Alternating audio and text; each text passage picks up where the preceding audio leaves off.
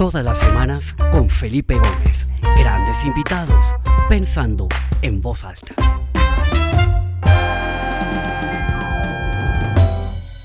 Bueno, muy buenas tardes a todas las personas que se conectan a esta nueva edición del programa Pensando en Voz Alta. Mi nombre es Felipe Gómez. Qué alegría ver a tantas personas que se conectan.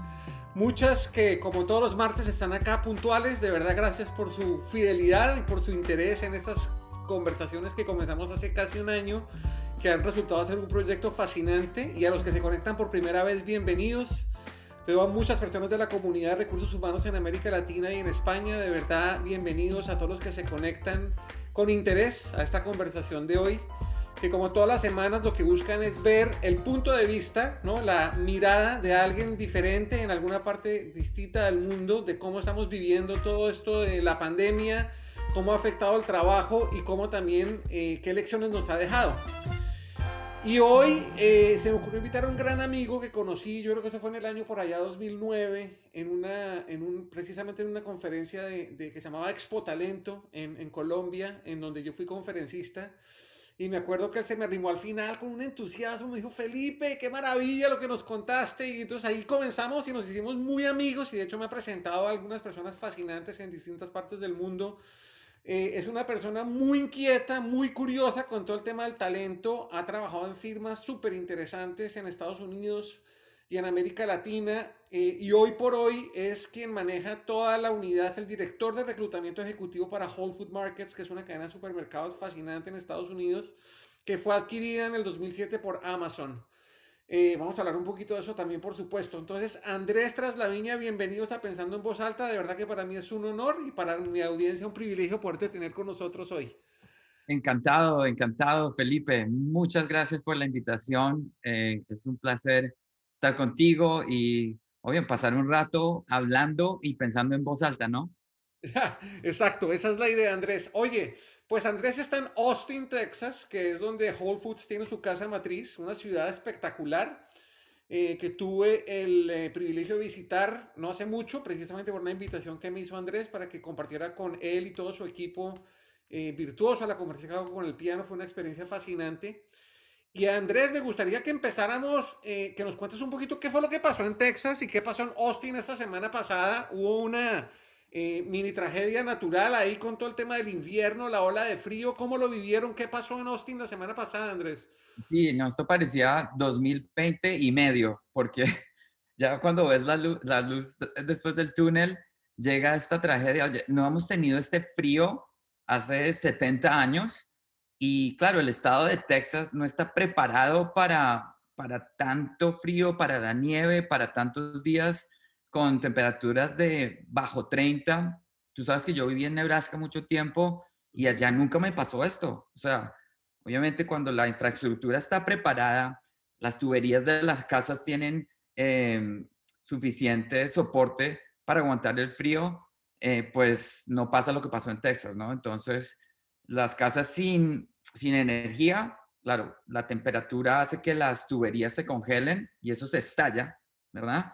Em, después quitaron el agua, entonces, no, fue una, una tragedia de, de, dos días que se alargó y, y bueno, pues gracias a Dios nosotros nos mudamos donde nuestros amigos que nos recibieron con, con mascotas y los vecinos, además que con COVID, tú sabes que obviamente todo se vuelve más, más complicado, pero oye, ya salimos de todo, eh, hay mucha gente todavía que está, pues obviamente, arreglando sus, sus, casas. Los plomeros son los más pedidos en este momento que, que, cualquier profesional. Em, pero la comunidad de Austin, o sea, no sabes qué, qué outpour de, de ayuda, los restaurantes eh, regalando comida, las compañías comprando comida a los food trucks, a los restaurantes para que otros pudieran tener acceso a comida, agua eh, Sabes que celebridades como Matthew McConaughey empezaron a hacer fondos. O sea, es, es muy placentero ver cómo en momentos de tragedia nos unimos más como, como seres humanos, ¿no? Totalmente. Andrés, pues bueno, qué alegría que ya están bien, que pudieron volver a casa, que las cosas se están resolviendo, pero sí, sin lugar a dudas, fue algo que llamó mucho la atención y que impactó a muchísimas familias y a mucha gente. Eh, Andrés, tenemos poco tiempo, normalmente estas conversaciones duran media hora, entonces vamos a meternos en la conversación y yo quisiera empezar explorando un poquito eh, tus reflexiones frente a la adquisición de Amazon, ¿no? Porque pues eh, Whole Foods es una organización que tiene una cultura muy particular, es una organización muy entregada a, sus, a su propósito, ¿no? A la gente, etcétera, etcétera. Eh, y Amazon pues eh, es reconocida por una cultura mucho más, eh, no sé si se puede llamar dura, ¿no? un poco más hard, más orientada al resultado. inclusive muchos analistas, ahorita con un amigo de, la industria comentábamos que muchos analistas habían llamado esto como una, ¿no? un choque de, de, culturas. Desde tu perspectiva, ¿cómo se ha vivido eso desde el 2007 y cómo ha sido esa evolución? ¿no? Porque sin lugar a dudas, eh, yo creo que, que, Whole Foods ha podido absorber muchas de las cosas positivas de la cultura de Amazon. Eh, la pregunta del millón es si Amazon también ha podido absorber algo de la, de la parte tan, tan bonita y tan positiva de la cultura Whole Foods. Cuéntanos un poquito de eso. Mira, yo creo que todo empieza eh, desde que Whole Foods Market fue el pionero en esta industria de alimentos orgánicos y naturales en 1980. Nadie estaba en este tema, ¿verdad? Y crecimos de una forma muy rápida haciendo adquisiciones. Eh, inclusive a finales de los 90 todavía siendo los líderes para aquellos que están en, la industria de retail y supermercados. Saben que los márgenes son muy, muy cortos, ¿verdad? Bueno, nosotros teníamos double digit comps, los, los, las ventas estaban muy bien. Esto hasta el, el 2008, yo creo, ¿verdad? Eh, fuimos los líderes porque nadie estaba haciendo como Whole Foods Market estaba haciendo la parte de mm, orgánicos y naturales. Nosotros creamos nuestra propia competencia, que, que en realidad, irónicamente, eh, eh, fue el sueño de John Mackey, nuestro fundador, porque queríamos que la gente tuviera acceso a estos alimentos orgánicos para promover la misión de, de cultivar un planeta y una gente saludable pero con eso se creó competencia y otros grandes también empezaron a, usar eh, productos orgánicos, vender productos muy, muy, muy, de muy alta calidad. Entonces fueron Walmart, Target, Kroger, Costco, pero también eh, las aplicaciones y, compañías como eh, HelloFresh y Blue Apron.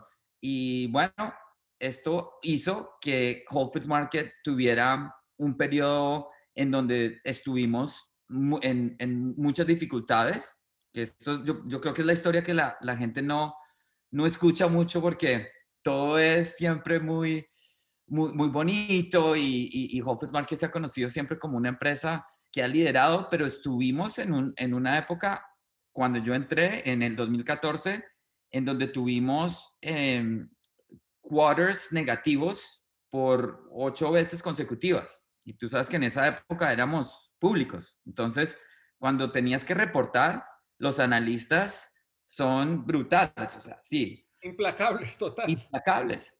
Entonces, la realidad es que Amazon fue una bendición para Whole Foods Market, porque en el momento en que llegaron los inversionistas que compraron muchas acciones para empujar la venta, y estos inversionistas no son los más queridos y los más, em, los más eh, positivos, ¿verdad? Em, pues muy ingenuamente nuestros ejecutivos retomaron unas conversaciones con Amazon y en vez de que nos comprara Walmart o Kroger o Costco, que hubiera sido algo muy diferente, pues nos compró Amazon y esto puso Whole Foods Market en competencia no solamente con los Walmart y con los supermercados que están haciendo esto, pero estamos ahora compitiendo con con Tesla, óyeme, con Apple, con Facebook. O sea, estamos creando unos productos tecnológicos, además de nuestra, nuestro ofrecimiento de los mejores alimentos orgánicos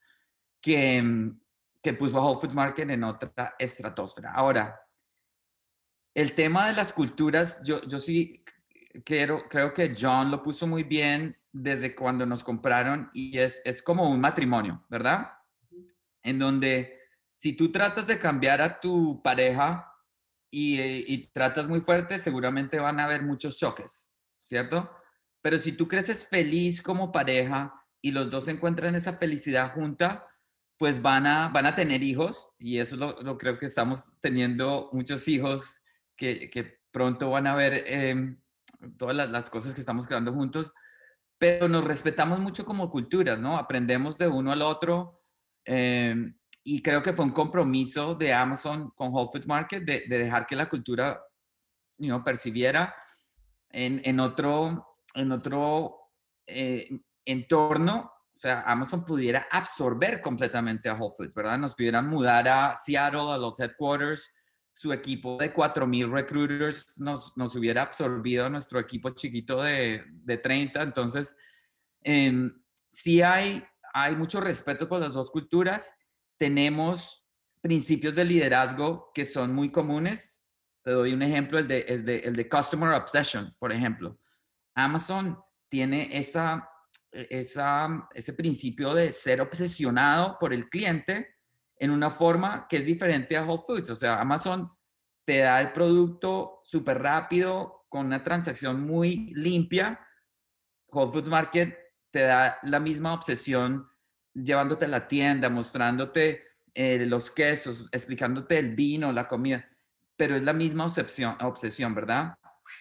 Eh, y ahí vamos, ahí vamos creciendo como pareja y, se vienen cosas uh, muy interesantes porque la industria nos está retando fuertemente. Qué interesante, Andrés. Oye, y en esa reunión que estuvimos en Austin juntos, no sé, eso tal vez sería hace un par de años, un año y medio, eh, a mí me, me, llamó mucho la atención porque yo pude participar como observador en parte de esa reunión y había unas personas de Amazon que estaban ahí como contribuyendo, aprendiendo, pero también compartiendo. Y a mí me impresionó mucho como la, la ciencia y la tecnología que ustedes como equipo le ponen a toda, a toda esa tarea de identificar y atraer al talento correcto, ¿no? Digamos que uno viene eh, con unas ideas y unos, unos, eh, unas prácticas de reclutamiento, digamos, muy que, que, que han eh, estado en la historia mucho tiempo y entonces en la investigación y busca uno a la persona y le hace unas entrevistas y unas pruebas psicológicas pero yo vi en esa reunión que ustedes van mucho más allá, ¿no? Y de eso tiene una cantidad de métricas y de... Y de, y de hay, hay, mucha ciencia detrás de esta, de esta eh, actividad de atraer al talento correcto. ¿Por qué no nos compartes un poquito algunas de, esos, de, de esas ideas, de esos insights, ¿no? Que, que, que, tanto Whole Foods como Amazon aplican en esta tarea de buscar el talento que, que pudiera ser como luz para las personas que nos escuchan. Sí eh, compartir algunas, no sé, reflexiones, tendencias que ustedes ven en esta actividad tan importante para las compañías que, que pudiera ser como, ¿no? Como, como algo que enciende una chispa en la mente de, de quienes nos están sí. Mira, la ciencia, la tecnología, machine learning, AI, robots están dominando el reclutamiento, ¿verdad? Y hoy en día puedes encontrar a cualquier persona, ¿verdad? ¿Te acuerdas del, de la analogía de seis grados de separación de Milgram, esto ya no existe, ya nosotros estamos conectados a un grado de separación. Yo te aseguro que hablando contigo podemos encontrar a, a cualquier persona, ¿verdad? Ahora, la presencia online de, de, de, ejecutivos, de ingenieros, también permite que reclutadores tengan acceso a perfiles que en el pasado pues lo hacíamos por Rolodex, ¿verdad? E, e, en, en, cuanto a tecnología, eso está hecho. Hay empresas que lo hacen más que otras. Tú a veces te metes a, a una aplicación y te sale un robot casi que hablándote y diciéndote cómo aplicar y, por, y vendiéndote la compañía. Pero lo, lo que creo que, y es un riesgo, el, el tener todas estas herramientas y, y, y, solamente poner todo tu equipo de reclutamiento y, y, todo tu poder de reclutamiento en esto, porque al final del día estamos reclutando personas y, y es lo que hace a tu compañía eh, o la parte, ¿verdad? Lo que, lo que sí creo que es importante es resaltar lo que hace con compañías como Amazon, Google también lo hace muy bien, Facebook, Zappos, pero en, en Amazon hemos aprendido de esto porque son los maestros en cómo coger estos leadership principles, estos principios de liderazgo, las competencias de tu compañía que las tienes que tener muy claras y sacar preguntas, sacar el DNA de cómo vas a preguntar y cómo vas a desarrollar a tu talento basado en estos, en estos principios. En Amazon tienen 14, en Whole Foods Market tenemos 17 y lo que hacen es sacar una base de preguntas y religiosamente en, el en, en los grupos de entrevistas, tú estás entrenado para entender cómo los candidatos se adhieren o no a esos principios de liderazgo. En Amazon tiene una práctica monstruosa que es tener una persona que se llama el bar racer, el que eleva el, la barra. La barra. Y esa persona no es el que va a contratar el ingeniero o el project manager o el siguiente director de ventas. Es decir, no eres el hiring manager y puede tener el poder de decir, Felipe, sí va a entrar al equipo porque él sube la barra, así yo esté en desacuerdo. O puede decir, Felipe no, no va a tu equipo porque no subió la barra. Es decir, están entrenados para ser como un auditor en la entrevista y, y esto es una práctica pues muy objetiva porque quita la subjetividad de cuando te adhieres de pronto a una persona por X o Y motivos. Eh, pero entonces es una práctica simple, simple, pero que requiere el, el, dejar un poquito la autoridad de la selección para, para que estas personas con una objetividad, con un método, puedan ayudarte a, a subir la barra, ¿verdad? te entiendo bien, Andrés. Entonces, lo, que hacen es que tiene, pues claro, alguien de recursos humanos de reclutamiento que está como liderando el proceso y maneja la entrevista y todo eso. Está el, el me imagino que quien será el jefe o, o, su directo superior que va a estar interactuando con esa persona, pero además hay un tercero que se llama eso, el que sube la barra, que simplemente es alguien que está entrenado para identificar si esa persona va a mejorar el equipo, ¿cierto? Si va a ser un alguien que jala para arriba o que jala para abajo el equipo. Eso es, eso es un poco la, idea. Y hay un, hay un proceso de entrenamiento para volverte un bar racer, ¿verdad? Es una serie de entrenamientos. Y las dos preguntas que tienes que resolver al final de cada proceso de selección es, ¿es esta persona 50%, eh, mejor que el 50% de personas que tenemos en este mismo nivel en Amazon, en Whole Foods Market. Y la otra pregunta es, ¿esta persona tiene proyección a largo plazo en nuestra empresa? Y si esas dos preguntas son sí y sí, pasa. Y si en una de esas no caes, pues eh, no eres seleccionado, ¿no? Ok. Una pregunta, Andrés, porque yo había oído también que en Google, por ejemplo, lo que hacen es que todos los candidatos, yo no sé si esto sea verdad, pero yo sé que tú haces parte de ese, de ese equipo de reclutadores donde están los de Google también. Eh, un candidato en Google es entrevistado por todas las personas con las que va a trabajar. Yo había escuchado esto, incluido, incluidos sus subordinados. Y si una de esas personas dice no, no se contrata. ¿Eso, sucede en Google y, hay una práctica similar en Whole Foods o en Amazon o no? a ver, es un, en Google lo hacen en, un, en una forma de comités.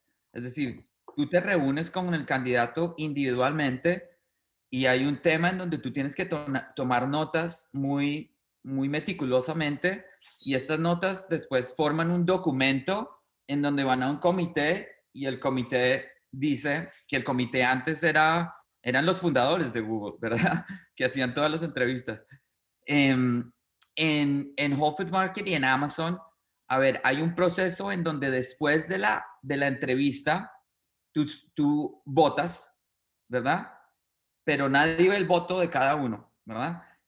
Y si tú dices que no, y si de pronto otra persona dice que sí, el bar racer facilita una discusión. Y dice, ok, convénzame por qué tú dices que Felipe sí puede ser el, siguiente software engineer de, de Whole Foods Market. Ah, ya, ok, yo no vi ese ejemplo y se pueden convencer, pero al final tiene que ser un, un, consenso, un consenso y este bar racer es el que el que toma la decisión y da la recomendación, ¿verdad? Ok, interesante.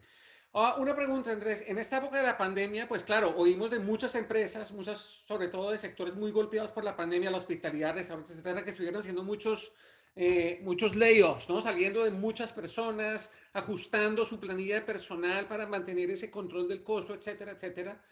Pero una de las industrias que le pasó lo contrario fue la industria de los supermercados. Yo acá veía donde yo en Atlanta todos los supermercados, we're hiring, estamos contratando, necesitamos gente, porque pues todo el tema, ¿no? De preparar, de limpiar, de organizar las tiendas, de hacer los deliveries, todo eso se disparó con la pandemia. ¿Cómo afrontaron ustedes ese, ese, ese, digamos, esa disrupción de la pandemia que en el caso de ustedes me imagino que fue también atraer, atraer talento para ver cómo podían adaptar su negocio y adaptar su oferta de valor a las nuevas circunstancias? ¿Cómo fue ese periodo de adaptación y qué, y qué puedes rescatar de ello? Sí, óyeme, al, al, al final del día tú tienes que, que volver a, a, a, lo que significa ser un empleado de, de tu empresa, en este caso Whole Foods Market y lo primero, lo primero, la prioridad de, de toda nuestra compañía, de nuestro equipo ejecutivo, es la seguridad de nuestros team members y la seguridad de nuestros clientes, ¿verdad?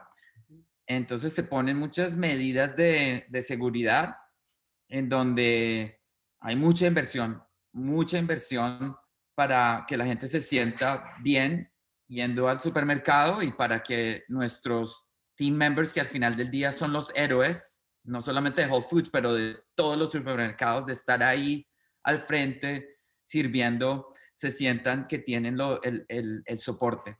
Eh, y sí, óyeme, el, la demanda crea otros problemas eh, y, y, la demanda también crea que el supply chain se rompa, porque cuando cierran los, los bordes de, de, eh, por, por, medidas del, del, gobierno y tú tienes productos que vienen de todas partes del mundo, pues hay una, hay una ruptura del, del proceso de supply chain. Entonces hay que parar ciertas operaciones, hay que reinventarse cómo eh, ajustar el puesto de alguien en otra posición y, y contratar mucha gente para hacer ahora eh, puestos que tienen que ver con online delivery, con uh, pickup para, para llenar la demanda de lo que subió, que fue las demandas de um, online shopping, ¿verdad?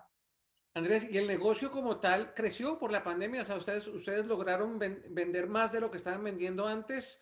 ¿O fue una continuación de lo que venía? ¿Cómo, ¿Cómo la pandemia afectó el comportamiento del consumidor en esta categoría? de las comidas orgánicas que ustedes manejan?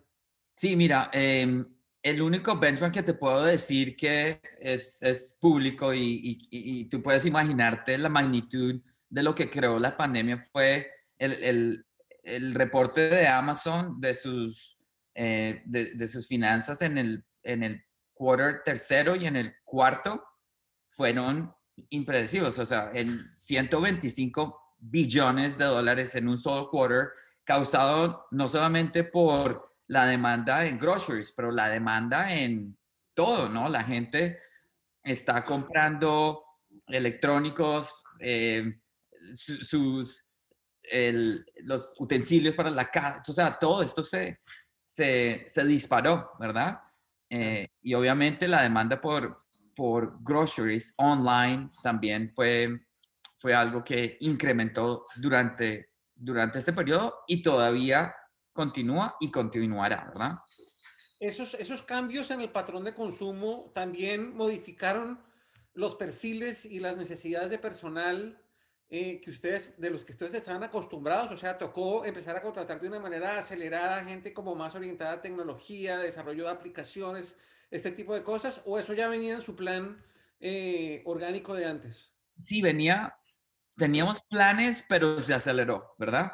Okay. Se aceleró. Ahora tenemos eh, un equipo de ingenieros tratando de desarrollar toda la, la tecnología que está en los, en los almacenes de Amazon, que, que ves que de pronto no tienen, eh, no tienen cajeros, sino tienen una tecnología en donde tú puedes coger tus alimentos y sales porque todo se paga en la aplicación. Se suplen esas posiciones composiciones que tienen que ver con explicar los productos, eh, enseñarle a la gente eh, por qué ciertos productos son de esta forma. Eh, entonces sí, sí, sí, tuvimos que acelerar eh, la contratación de, de este tipo de personas, pero también contratar gente que tenga atributos que, que vienen con esta eh, con esta pandemia, ¿no? Que son ser resilientes, adaptables, curiosos y, tienes que buscar formas de cómo, cómo preguntar para saber si la gente viene incorporada con este chip. Claro, totalmente. Oye, una, una curiosidad que me da Andrés, y eso ya, pues, eh, no, no, sé, no sé qué tan específico sea Whole Foods, pero yo tengo un amigo que está activamente buscando trabajo acá en Estados Unidos. Eh, y él el otro día me explicaba que, que, este, que, el tema se volvió muy impersonal. O sea, tú me decías ahorita que uno, uno está contratando gente y pues yo creo que ahí la interacción humana se vuelve fundamental. Pero entonces todo es automático, ¿no? Que tú subes la hoja de vida y entonces un robot analiza tu hoja de vida y dependiendo de lo que el robot considere, te pasa al siguiente nivel o no. Y si te pasa al siguiente nivel, que es una entrevista, entonces la entrevista es simplemente unas, unas preguntas que te salen unos prompts de texto y tú tienes que grabar tu respuesta y eso lo ve después no sabemos si es otro robot o un ser humano, como que ha perdido mucho esa conexión humana.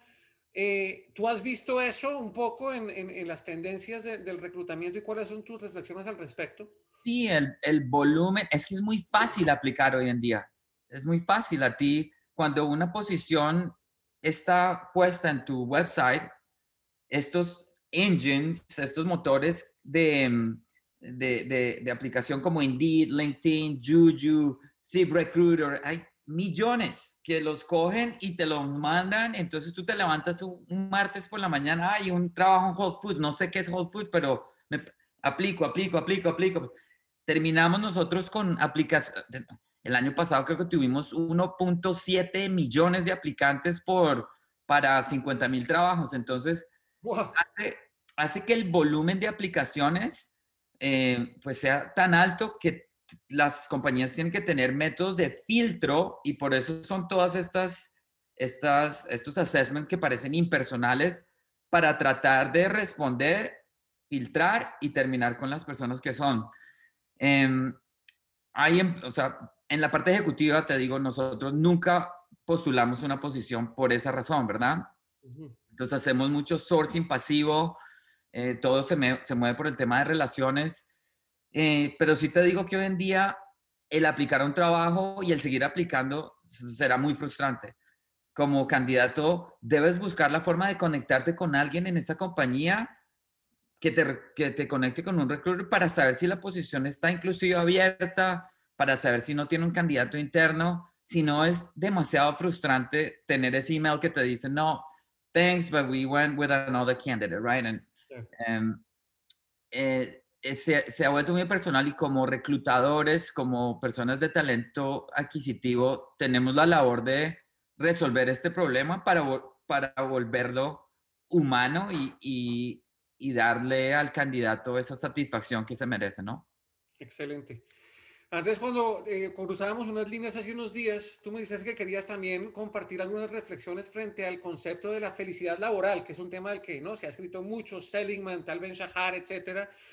Eh, y tú me decías una frase que no es un destino, sino un viaje fascinante y tienes unas reflexiones bien interesantes al respecto. porque no nos compartes un poquito sobre tus ideas frente a ese concepto de la felicidad laboral? Sí, mira, al final del día yo creo que la pandemia y todo lo que estamos viviendo y, y lo que estamos haciendo aquí como seres humanos, que el, tiempo que tenemos acá no es tan largo, ¿no?